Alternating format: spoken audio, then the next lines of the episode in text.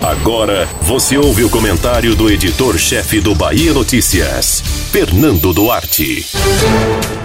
Quando brincávamos que o ano no Brasil só começa depois do carnaval, talvez não tivéssemos noção de que a brincadeira era tão séria. Sem a folia de um homem em 2021, a sensação possível no mês de março é que estamos no mesmo mês de 2020, pouco tempo depois dos trio elétricos cruzarem os circuitos de Salvador. Não paramos no tempo.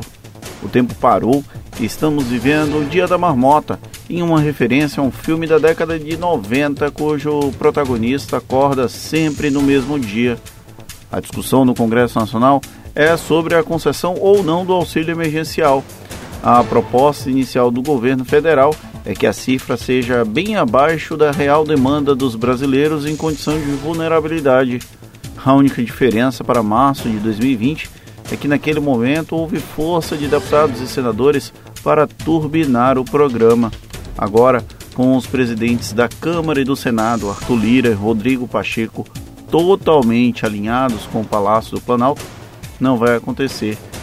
Naquele mesmo momento, a pandemia ainda engateava e o Brasil já mostrava que não teria um plano nacional de enfrentamento à crise sanitária. O presidente da República, Jair Bolsonaro, reclamava de assim e o outro também.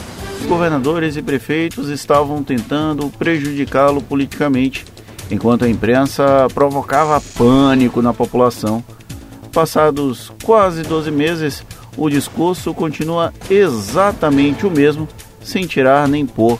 Os grandes vilões são os gestores de estados e municípios, a imprensa e talvez a Cuca. Não a de Alessandra Negrini na série Cidade Invisível, mas o personagem do folclore nacional. Cuidado com a Cuca, a Cuca te pega. O mundo todo aprendia a lidar com o novo coronavírus, a duras penas, sofrendo muito na própria pele. Países na Europa decretavam lockdown e conseguiam conter o avanço ainda mais rápido da doença. O Brasil tinha essa opção, mas a falta de uma posição uniforme gerava desinformação e uma crise política interminável. Sob a ameaça do colapso da saúde, brasileiros assistiam um noticiário descrentes de que era possível que aquilo acontecesse por aqui. À noite, Jair Bolsonaro se dignava a fazer pronunciamentos constrangedores e negacionistas em rede nacional, ao mesmo tempo em que pessoas sem amarras ideológicas seguiam incrédulas de que aquilo era possível. Será que pedir ajuda ao Momo pode nos libertar desse feitiço do tempo?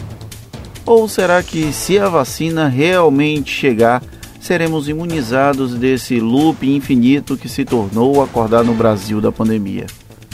Ah, se tivéssemos um relógio que pudesse nos transportar para o futuro, ou até mesmo uma joia do infinito, para confirmar se em algum final não estaremos próximos do fim da humanidade.